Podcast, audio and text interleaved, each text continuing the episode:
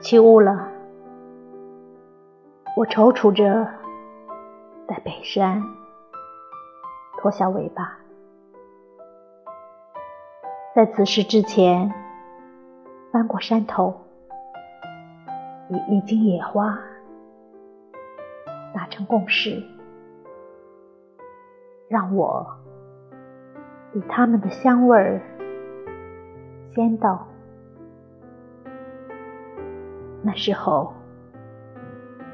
你拨了拨蜡烛，以袖口挡住无言的风。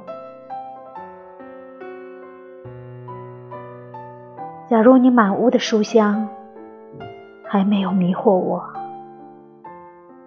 那一定是你一身青衫。我怀疑。它收拢了我一辈子的颜色，我一个恍惚，就是今生今世。我在江西，你在江东，大雾茫茫。